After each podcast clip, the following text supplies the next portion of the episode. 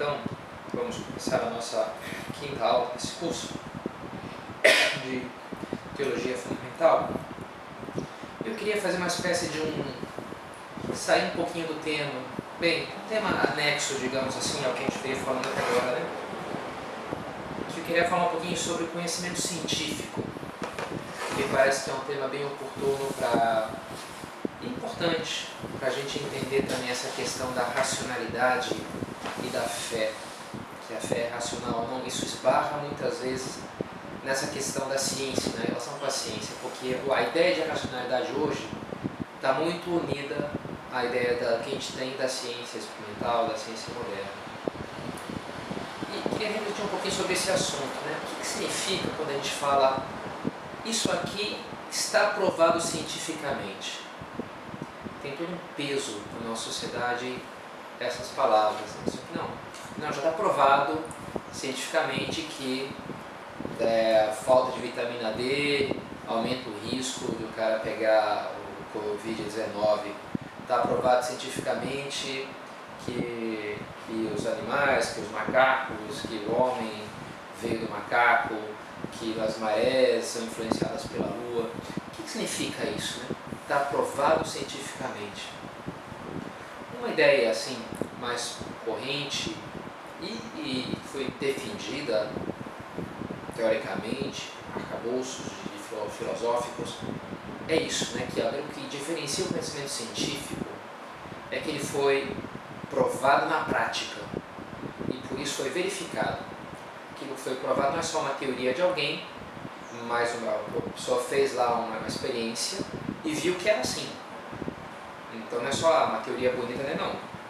Foi provado por quê? Porque na prática se fez lá a experiência, deu certo e se respondeu. É, a aceleração foi igual a, é, a, a, mudança da aceleração foi diretamente proporcional à mudança da força que se exerce. A aceleração é diretamente proporcional à força, na razão direta da massa. Então, isso aqui põe ali, puxa, pega uma mola e aí a, a extensão da mola, quando tu esticas, ela indica a força que tu estás fazendo. E aí tu põe uma mesma massa e vai ver que se tu faz o dobro da força, e ela vai ver que ela vai acelerar no dobro da propulsão, né? o, o dobro da velocidade. Então está provado, porque eu fui lá, fiz a experiência várias vezes, então vi que era assim, comprovei, então escrevo a lei F é igual a MA, sei lá, né? A segunda lei de Newton. Então pensamento científico, é isso, ele é seguro, ele é irrefutável, irreformável, chegou na verdade porque aquilo fez experiência, comprovou-se que era assim.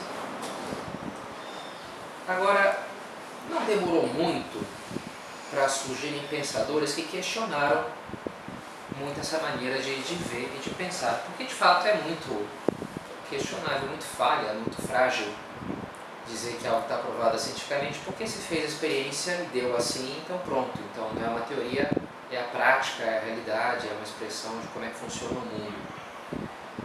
Por dois pontos eu chamaria a atenção. Primeiro, porque a ciência moderna se expressa matematicamente. E ela se expressa sobre uma realidade que é a realidade física, que não é matemática. Esse primeiro estão em dois graus de abstração diferente. Né? Essa é a primeira objeção que eu diria. Lembro uma vez na casa de um tio em Angra dos Reis, e uma noite, né, jantar, não sei porque eu trouxe à tona uma, uma frase de um professor meu de física do colégio, um professor que eu admirava muito, me fez pensar muito, ele, de cada aula ele debatia, passou uma aula inteira debatendo o que é velocidade, né? a gente começou assim, se alguém dizia que é distância sobre tempo, ele pulava no pescoço, não, tudo menos isso, não tem nada a ver. Interessante, fez a gente pensar muito, né? Sobre cada, todos os temas da física, e aquilo foi estimulante para mim. Uma frase que ele falou foi a seguinte: olha, isso que a soma dos ângulos internos de um triângulo dá 180 graus é uma mentira. Isso a gente aprende na matemática, né? Soma dos ângulos internos, ele comprova, tem lá uma demonstração que é assim. E ele dizia, isso não é assim. Porque se tu fizeres qualquer triângulo que tu me mostrar, eu vou medir ali e não vai dar 70, 70 graus. Porque que nem que seja a inclinação da curva com a atração gravitacional, que não, então o ângulo não vai estar, vai ter um pouco mais, um pouco menos, não vai dar 180 graus, não vai dar 180, ele dizia. Qualquer triângulo que tu vês, me e não, não vai dar. E achei muito interessante, eu falei, é verdade, né? De fato. E é, eu, me convenceu aquela explicação desse professor. E eu soltei aquilo, não sei movido porque instinto curioso num jantar de família, com primos e tios. Essa frase eu comecei a defender, as pessoas disseram, como assim, nada a ver. E eu comecei a explicar um pouco a ideia do meu professor lá, né? Mas teve um tio meu, em concreto meu padrinho, me lembro, que ele, ele conseguiu, ele me derrubou. E, porque ele dizia, que eu falava, não tio, se tu desenhar tal, tu vai ver. Por quê? Não, porque a, a, a reta não vai estar bem reta. Aí ele dizia, não, mas se não é reta, não é um triângulo. Foi a explicação dele. E aquilo me fez pensar, no o que ele estava dizendo? Ele explicou aquilo melhor, né? Falando, olha, o triângulo, a soma do, é sempre 180 graus. Agora o problema não é que aquele triângulo não dá, é que aquilo não é um triângulo. É, ah, mas então não existe na realidade física um triângulo. É, bem, de uma maneira assim, se tu paras para desenhar, nunca vai ser um triângulo. Por que, porque não vai corresponder à definição matemática de um triângulo. Que são três segmentos de retas. Porque ali tu não tem nenhum segmento de reta, porque aqui, nada daquilo é realmente reto, aquele desenho que tu faz no, no quadro negro. É, então, isso me fez pensar muito, né? No fundo, está falando de dois universos quase que não se tocam, ou parece que não são duas coisas diferentes, né? a realidade física e a realidade matemática. Os conceitos matemáticos, ponto, reta, segmento de reta, plano, não, não correspondem exatamente ao que a, gente, a nossa experiência da realidade. Nada é realmente plano, nada é realmente reto, nada é realmente triangular ou, ou, ou circular. São, são conceitos matemáticos que depois tu não encontras na realidade no entanto, a, a física experimental, a, a, a, ciência moderna, é exatamente isso. É nasce exatamente dessa junção, como a gente falava na aula passada, ou retrasada, né? Dessa junção entre expressão matemática e, e conhecimento empírico. A experiência prática e a expressão em equações, em variáveis, em constantes. Justamente vem dessa união de dois mundos diferentes, que, que a princípio não se tocam não dá para medir a força e a aceleração exatamente. Então, essa é uma primeira objeção. O que existe aí parece ser é interessante. O Chesterton, na, nesse livro Ortodoxia, eu estou reescutando, é uma leitura assim profunda, muito boa. Não dá para pegar tudo da primeira vez. E, e ele fala isso, ele usa a palavra mágica, uma espécie de mágica e, dizer que um fenômeno sempre corresponde a outro, se eu, eu produzo uma força sem dar uma aceleração, se eu aperto o interruptor sempre acende a luz, de uma maneira, não necessariamente aquilo uma coisa segue a outra, mas tem uma certa mágica ali, é um certo milagre que acontece. E a vida é assim, ele dizia. Ele dizia e isso não é algo místico. O místico, ele falava, ele escreve na ortodoxia, é achar que existe uma relação causal uma coisa e a outra, e que que é, que é lógico, que é necessário, quando na realidade não é. E aqui a gente entra no segundo, na segunda crítica a essa, essa visão um pouco ingênua do, do conhecimento científico como algo que está provado, porque eu fiz várias vezes, deu certo, então está provado, então é assim, acabou. É, é a questão da indução. O que é indução? Existe dedução e indução. Deduzir algo é pegar uma regra geral e aplicá-la a um caso concreto específico. Então, F é igual a MA. Então, nesse caso aqui eu estou aplicando uma força de 10 newtons, então a massa é 1 kg, então a aceleração vai ser tal. Então eu calculo ali, eu pego uma, uma, regra, uma regra geral e deduzo naquele caso concreto no particular. Indução é o caminho inverso. O que é indução? É pegar os casos concretos individuais e abstrair dele, extrair deles uma lei geral. É, o, o, exemplo típico que se dá disso daí né, é dos cisnes brancos. Nunca vi um cisne. Aí eu vejo um cisne e ele é branco. Ah, interessante. Aí vejo outro cisne e ele é branco. Aí eu vi 100 cisnes e todos eram brancos. E eu penso, então, bem, eu induzo que todos os cisnes são brancos. Não é uma dedução, é uma indução. Eu passo de vários casos particulares para uma regra geral. Agora, como dizia David Hume, a indução é um mito. Ou seja, achar que isso é, é que tem a mesma força da dedução, que é lógico, tão lógico como a dedução, é, é irracional. Porque não tem, porque não é verdade. Né? Porque ainda que eu tenha visto mil cisnes, nada impede de que eu veja o milésimo primeiro seja negro. E parece que existem cisnes pretos, por mais que sejam muito raros. Então, por mais que eu tenha visto um montão e todos eram era daquela forma, aquilo não prova para nada que o próximo evento que eu vou observar vai ser diferente. A indução é um mito, né? não, não funciona, não, não, é, não dá um conhecimento irreformável. E, portanto, essa ideia um pouco ingênua de dizer não, que a ciência dá um conhecimento irrefutável porque ela experimenta na prática, da prática extrai, da observação da realidade, extrai uma lei matemática. Bem, isso daqui não bem assim. A gente vai falar próprio, de uma maneira, quando é que surge a, a teoria da relatividade, quando, num caso muito específico, extremo, medindo a velocidade da luz, não batem as leis de Newton, começa a falhar aquilo. Faz uma experiência lá no Polo Sul, no Polo Norte, né? e, e, e, não dá certo ali, não dá, não dá o esperado. E aí alguém tem que fazer uma teoria para explicar, bem, então, acharam o cisne preto, digamos assim, né? E do cisne preto surgiu a teoria da relatividade. Que, olha, uma situação aqui não funciona. Essas leis que a gente baseou toda a nossa ciência física até agora se aplicam, mas não pode ver que não, a gente achou um caso que não se aplica. Então aquilo tem que ser reformado.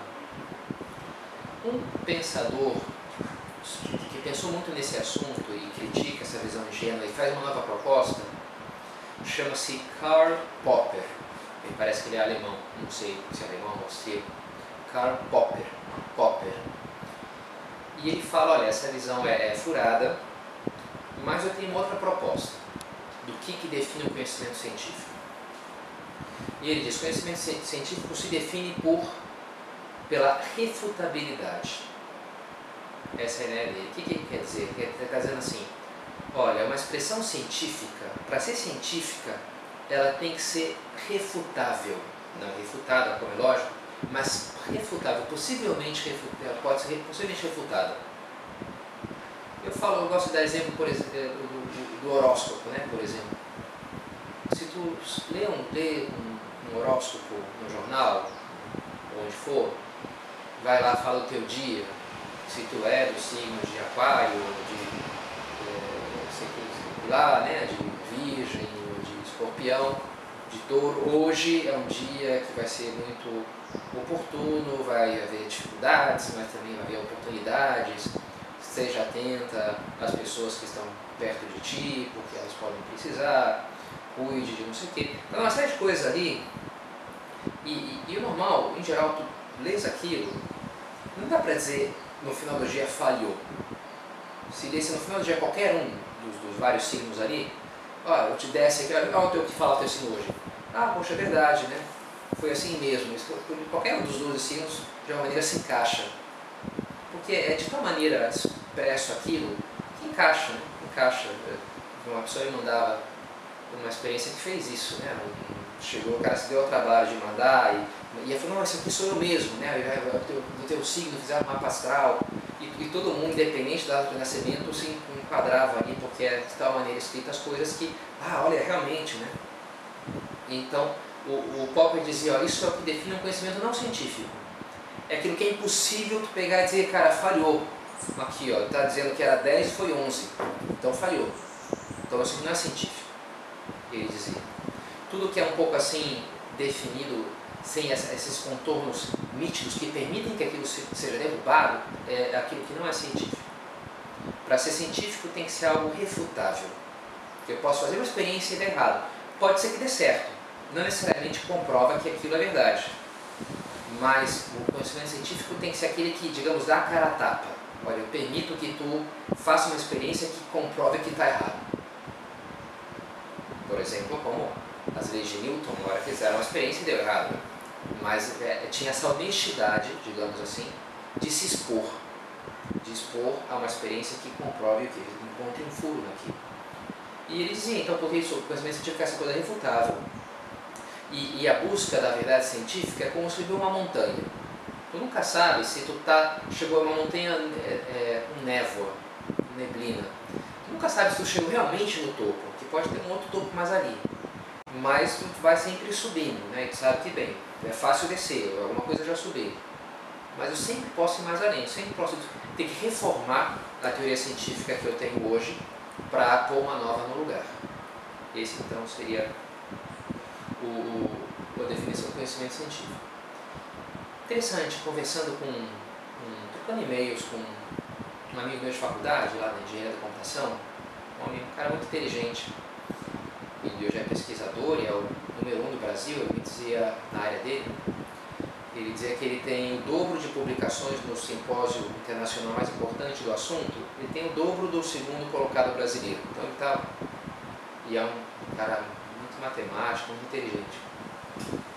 E, trocando e-mail sobre essas questões né, de fé e tal. E numa hora saiu isso, que a fé é racional, de alguma coisa que eu escrevi, apareceu essa afirmação. Ele me disse, não, Pedro, a fé não dá para dizer que é fé racional. Por quê? Porque só é racional aquilo que pode ser refutado. Ele me veio sem citar, mas ele veio com a concepção de do Popper, de, de ciência, do conhecimento científico. Só é racional aquilo que pode ser refutado. Aquilo, a, a expressão refutável é aquilo que é racional. E eu respondi para ele, fala, de fato, eu estudei isso, era Popper, né? Mas, olha, essa tua afirmação tem um problema. Pensa o seguinte, a tua afirmação é refutável ou não? Que afirmação? Que só é racional aquilo que é refutável. Eu diria, essa afirmação não é refutável. Para mim está claro que não é refutável. Não tem como fazer uma experiência que demonstre que isso está errado. Isso aqui não está no âmbito da experiência, está no âmbito da, da filosofia, está no âmbito da, da, da discussão mais elevada, da reflexão sobre o conhecimento humano mas está longe de ser algo refutável. Provar que só é racional aquilo que é refutável. Portanto, pela mesma afirmação que tu está dizendo, essa tua afirmação não é racional. Eu falava para ele, pela própria definição que ela mesma dá do tipo de racionalidade. E, e por isso eu dizia para ele, olha, essa definição, eu acho que até pode ser válida, daqui da refutabilidade, é bem interessante, mas não para definir aquilo que é racional, porque aí ela derruba a si mesma. Talvez para definir um conhecimento, uma maneira de conhecer concreta, que a gente vai chamar de ciência experimental empírica moderna, ou queiras, mas que não, nem de perto esgota o conhecimento humano. Porque até para definir o que é isso daí, a gente precisa de, de uma outra maneira de pensar, de refletir, que não entra nessa lógica. Em concreto, eu estudei muito essas matérias, uma matéria, mesmo lá na engenharia, de filosofia da ciência, ele tinha que fazer essa matéria e eu tinha um professor muito bom. E ele era um grande fã do pop, ele falou muito dessa, dessa teoria, né? E, e, e portanto, e, lógico, uma coisa é ciência, outra coisa é filosofia da ciência. A filosofia da ciência faz parte da filosofia, não faz parte da física. São duas coisas diferentes. A filosofia da ciência delimita o que, é a ciência empírica mas não está dentro dela. Não faria sentido né, que algo seja delimitado por si mesmo, não dá para algo ser delimitado por si mesmo. Tem que ser algo de fora. A filosofia é, é um uma forma de conhecer mais ampla, que tem uma abertura muito maior e que vai discutir até os limites do que é a ciência ou não. E no fundo essa é a grande solução para que eu queria trazer para a nossa, nossa quinta aula do nosso curso, a importância de, ok, de, de diferenciar essas duas coisas. Uma coisa quando eu digo a fé racional, eu não estou dizendo que ela é dedutível. Muito poucas coisas são dedutíveis. Aquilo que é dedutível está só no mundo da matemática e da lógica. Nem no âmbito da ciência física gente encontra dedução. Na matemática e da lógica, sim. Mas, bem, é um, um mundo que a gente falou, bem, nem é muito assim. É, tá, é uma abstração da realidade, não é a própria realidade, a matemática e a lógica. São duas coisas diferentes, né? É, Aí sim dá para deduzir coisas improváveis. Né? Uma vez fazendo no meu mestrado em informática, no meu doutorado, o, uma matéria de lógica formal, e meu professor lá me deu errado lá numa matéria, numa questão da prova. Eu adoro a lógica, né? Eu sempre gostei muito. Eu dizia para ele, era uma loja de, é, como é que é? Cálculo de predicados. Se A implica B, e B implica que tal, para todo X existe um F, essa coisa assim, né? E, e aí eu cheguei numa, num trabalho na questão, uma conclusão, e a resposta era um pouco diferente. Mas eu falei, professor, não, mas a minha resposta equivale à sua. E ele disse, não, não equivale. Não, equivale sim. Não, equivale não, ficamos assim, né? Então, se fosse uma prova de, sei lá, de história, tinha parado aí, mas não era, era lógica. Então, sentei na minha cadeira, peguei a minha fórmula e fui calculando, usando as, as leis lá da lógica, até chegar na fórmula do professor. E demonstrei para ele, e ele acompanhou lá e falou, ah, tu tens razão, e me corrigiu, me deu, deu, me deu certo naquela questão, né? Então não tem discussão ali, é dedução, tá lógico, não tem o que falar, né? Tá, tá aprovado. Eu sempre gostei das exatas por causa disso, né? Porque não tem. É, é uma coisa muito ali clara, né? Isso é uma coisa muito interessante, pelo menos me atrai. Mas isso é um, um, um, âmbito muito pequeno da vida, né? ridiculamente pequeno, lógica e matemática. Se eu quero pensar sobre o sentido do homem, da vida, e, lógico, né? Sobre a fé e, e muitas outras coisas, e sei lá, sobre o meu caminho na vida, sobre o casamento, sobre como lidar até com, com, com uma epidemia, uma pandemia, eu vou precisar de uma forma de conhecimento que não é, que está mais além daquilo que é a mera dedução. Para viver, a gente não consegue ver com mera, com mera dedução, com coisas com essa lógica estrita.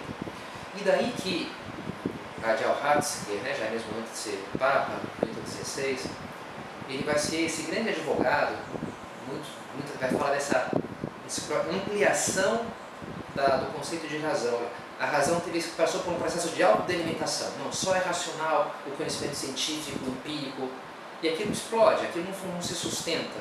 E é preciso que o mundo de hoje volte, que, a, que as pessoas que pensam o mundo e a ciência e, e se abram para uma maneira de, de, entender a racionalidade mais razoável, mais real.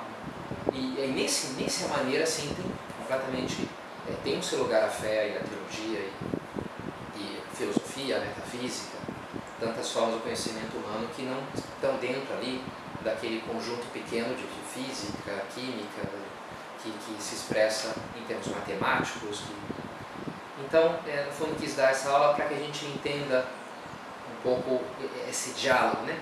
Fé e conhecimento científico, racionalidade, e assim não tenhamos, os que temos fé, um tipo de, de complexo, de achar que isso é uma coisa, sei lá, uma, esotérica, uma coisa ilógica, irracional, mas pelo contrário, a fé é sim, com certeza, a fé cristã pelo menos se entende a si mesma como sim algo racional. Tá bom? Até a próxima aula.